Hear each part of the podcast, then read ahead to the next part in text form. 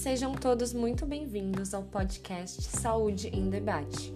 Quem fala aqui é a Giovana Brito e o assunto de hoje será sobre uma questão um tanto polêmica, que são os alimentos transgênicos. Contaremos com a presença de Beatriz Godoy e Roberto Marques, dois especialistas, para responder algumas perguntas junto a mim e ao entrevistador Leonardo Lucas.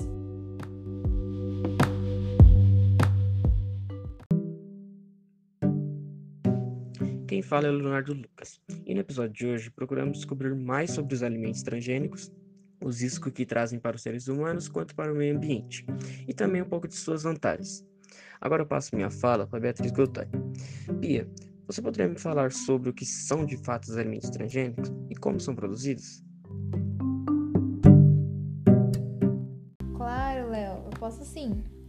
Então, os alimentos transgênicos são alimentos geneticamente modificados, né? Ou seja, que têm o seu DNA modificado, e eles são produzidos por técnicas da engenharia genética. O que, que acontece? É, são inseridos genes de outras espécies nesses alimentos. Pode ser de plantas, animais, até mesmo de micro-organismos, e a partir disso são fornecidas novas propriedades para esse alimento.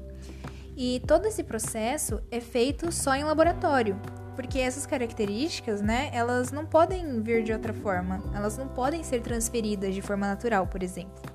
E é realmente quase impossível de notar alguma diferença física, né, entre transgênicos e os não transgênicos, porque os alimentos modificados é, têm características para melhoria só em cultivo e produtividade, como por exemplo evitar pragas. É, então eles não estão relacionados diretamente com as mudanças físicas né, do alimento. Nós sabemos que há uma grande discussão sobre esse tipo de alimento, como por exemplo a respeito dos nutrientes que contém neles e seus efeitos na saúde dos seres humanos a longo prazo. No entanto, há aqueles que os defendem, afirmando que existem diversas vantagens ao cultivar alimentos transgênicos. Roberto, você poderia explicar como o uso de tais alimentos pode ser bom para nós? Quais as possíveis vantagens que podem existir? Esses defensores não estão totalmente errados. É verdade que existem diversas vantagens ao usar transgênicos, por isso vou citar algumas. Há uma maior produtividade, os custos acabam sendo menores, o alimento se torna mais nutritivo, são mais resistentes a pragas e a diversas condições climáticas e reduz o uso de agrotóxicos. Pode-se observar algumas como benéficas ao meio ambiente, como por exemplo, uma maior produtividade resultaria em menos desmatamento pois não precisaria de mais áreas para o plantio. Apesar disso, é válido verificar suas vantagens e colocar na balança para ver qual vale a pena, seu uso ou seu não uso. Queremos saber: realmente devemos visar o lucro e não a saúde? Muitas questões são discutidas, e a maior delas é o efeito que tem nas pessoas a longo prazo. Quais são esses efeitos e o que pode acontecer com a saúde das pessoas? Então, a saúde ela nunca deveria ser colocada como segundo plano. Na verdade, ela deveria ser prioridade. Mas hoje em dia é muito difícil de deixarem o lucro de lado, infelizmente, né?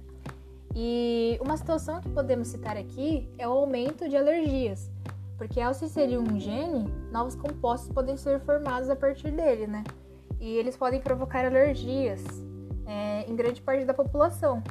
E uma coisa parecida com essa aconteceu nos Estados Unidos, porque muitas pessoas lá tiveram reações alérgicas e foi necessário parar a comercialização de uma soja. E outra coisa também é a resistência a antibióticos, porque isso é um grande problema, já que os cientistas eles inserem genes de bactérias resistentes também a antibióticos, e isso pode provocar resistência nos seres humanos. Isso reduz a eficácia dos remédios e acaba se tornando uma grande ameaça para nós. Então, essas são as principais situações. Também podemos citar o aumento de algumas substâncias tóxicas. Algumas plantas possuem essas substâncias para se defenderem de insetos e normalmente não fazem mal aos seres humanos. Mas se o gene dessas plantas for inserido em um alimento, o nível das toxinas pode aumentar muito, causando mal a pessoas e até outros animais. Coisa que aconteceu com o milho transgênico, que foi constatado matar lagartas de borboleta monarca, que é um agente polinizador. Sabemos que temos diversos direitos a respeito desses alimentos, já que os mesmos podem acabar nos prejudicando. Bia, pode me falar mais sobre isso? Então, conforme a legislação, é obrigatório ter a identificação em alimentos transgênicos. Para quê? Para que o consumidor possa saber o que ele está ingerindo. Aqui no Brasil, por exemplo, se houver 1% de transgênicos no produto, é obrigatório que se informe na embalagem. E isso também é válido para os alimentos de origem animal, porque eles comem rações transgênicas. É, o símbolo, né, para identificar se um alimento é transgênico ou não, é um T no interior de um triângulo amarelo. Então é bem fácil e nítido de identificar. E geralmente a gente vê muito é, esse símbolo em óleo de soja, né, que é o famoso óleo de cozinha, e derivados do milho em geral.